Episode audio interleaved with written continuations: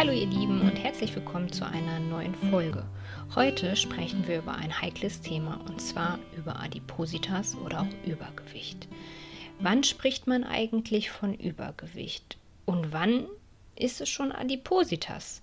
Oder wie spreche ich das Thema an?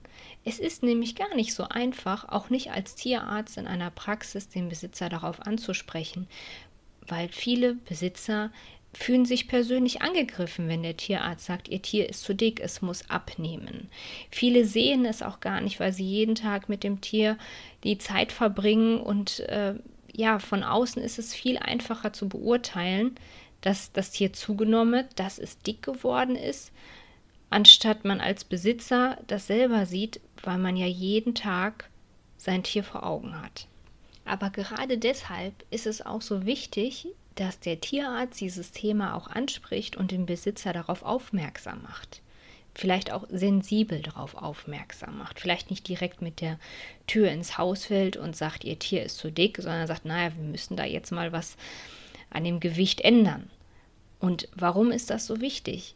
Ja, weil es zu ganz vielen gesundheitlichen Problemen führt und Adipositas ein sehr häufiges Thema ist. Es kommt allein in Deutschland über 40 Prozent der Hunde und Katzen leiden unter Adipositas. Deshalb ist das Thema so wichtig und muss unbedingt angesprochen werden. Heute gehen wir genau auf diese gesundheitlichen Probleme ein und hinterleuchten das Thema Adipositas. So, jetzt gehen wir erstmal auf Übergewicht ein. Was bedeutet eigentlich Übergewicht? Übergewicht ist eine Überschreitung des Idealgewichts um 10 bis 20 Prozent. Und was bedeutet dann eigentlich Adipositas? Adipositas ist eine Überschreitung des Idealgewichts um 30 oder auch mehr Prozent. Wie entsteht eigentlich Adipositas? Naja, man könnte sagen, der Hund kriegt zu viel vom Tisch. So ist es aber nicht immer. Adipositas entsteht durch eine Unbalance zwischen der Energiezufuhr, also das, was ich meinem Tier zuführe, füttere, und dem Energieverbrauch, das, was er wirklich benötigt oder auch umsetzt für seine körperliche Belastung. Die Energiezufuhr ist verringert bei einer mangelnden Aktivität. Das heißt, wenn der Hund sich nicht wirklich viel bewegt, nur kurze Runden geht oder eine große Runde am Tag und überwiegend gerne in der Wohnung oder auf der Couch schläft. Genauso auch im Alter. Senioren bewegen sich weniger. Das heißt, sie haben auch einen verringerten Energieverbrauch. Dann ein weiteres Thema ist die Kastration. Kastrierte Tiere haben auch einen verringerten Energieverbrauch. Wodurch führe ich eigentlich zu viel Energie zu? Also vielleicht auch durch das falsche Futter oder eine Ablibitum-Fütterung. Was bedeutet das?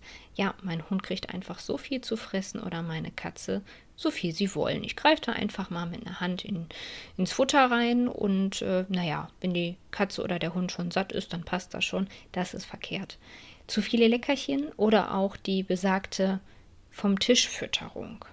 Als einen Grund habe ich vorhin schon die Kastration angesprochen und darauf möchte ich jetzt nochmal genauer eingehen, weil durch die Kastration ist der Energiebedarf um 25 bis 30 Prozent verringert.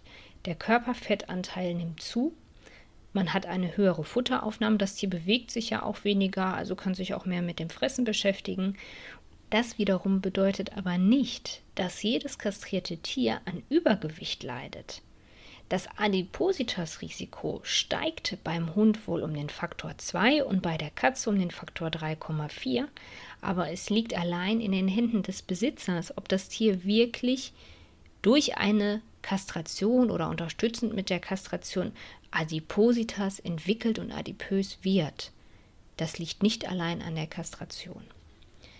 Jetzt gehen wir auf die gesundheitlichen Probleme ein, die durch eine Adipositas entstehen oder unterstützt werden.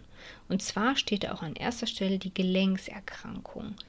Es ist ganz logisch, es ist ja bei uns Menschen auch so, wenn wir zu viel Gewicht auf den Knochen haben, also zu viel Gewicht haben, dass ähm, es zu einer starken Belastung der Gelenke kommt. Das Harnsteinrisiko steigt, das sieht man auch ganz oft, dass viele adipöse Katzen oder Kater an ähm, Harnstein leiden.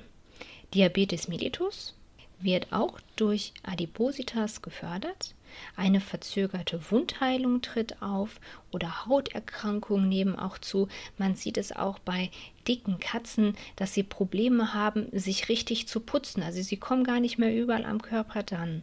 Dann kommt es zu Herz- und Kreislauferkrankungen, Atemwegsprobleme und adipöse Tiere haben ein erhöhtes Narkoserisiko. Aufgrund dessen ist es ganz wichtig, dass das Thema nicht runtergespielt wird oder klein gehalten wird. Es ist nicht nur Übergewicht oder ein Gramm zu viel auf den Knochen. Es ist eine Krankheit. Adipositas ist eine Krankheit und das muss man sich wirklich bewusst machen. Es trägt bei bei der Entstehung von chronischen Erkrankungen, verkürzt die Lebenserwartung des Tieres und vermindert die Lebensqualität. Adipöse Tiere können sich nicht mehr so gut bewegen. Sie Katzen können nicht mehr so hoch springen. Die Hunde können nicht mehr so gut spazieren gehen oder sind schnell erschöpft nach einem Spaziergang.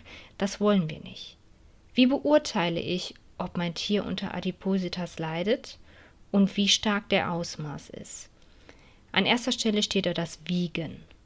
Und das Wichtige ist, man sollte immer die gleiche Waage benutzen, damit man die Werte auch gut zueinander zuordnen kann. Eine weitere Beurteilung ist über den Body Condition Storing. Das ist eine Beurteilung des Fettdepots.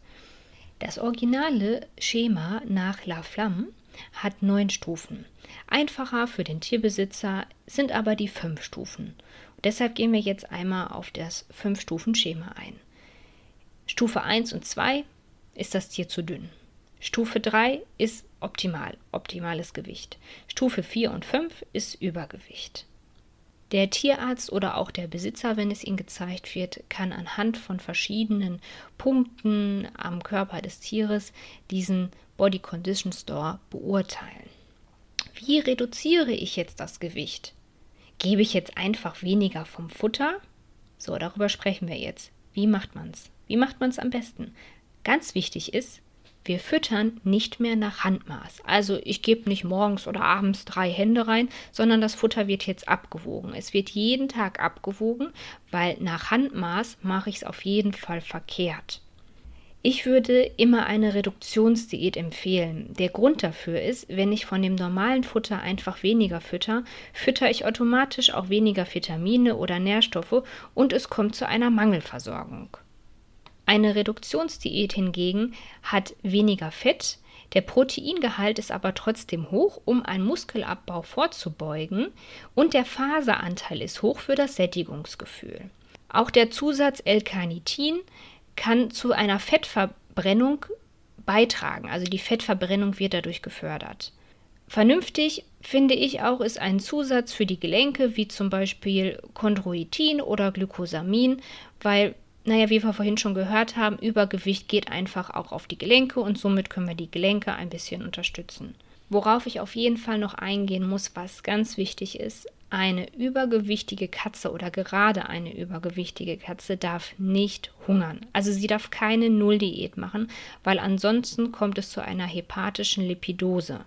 Das bedeutet, meine Katze frisst nicht mehr. Dadurch werden die Fettspeicher mobilisiert. Durch die Mobilisierung der Fettspeicher ist die Leber einfach überfordert, weil die Leber auf einmal ganz viel Fett abbauen muss. Also keine Nulldiät bei Katzen, weil sonst kommt es zu anderen gesundheitlichen Störungen. Ein gesundes Abnehmen ist ein langsames Abnehmen. Ein langsames und kontinuierliches Abnehmen. Deshalb ist es auch wichtig, dass ihr regelmäßig euer Tier, ob es eine Katze ist oder ein Hund ist, wiegt.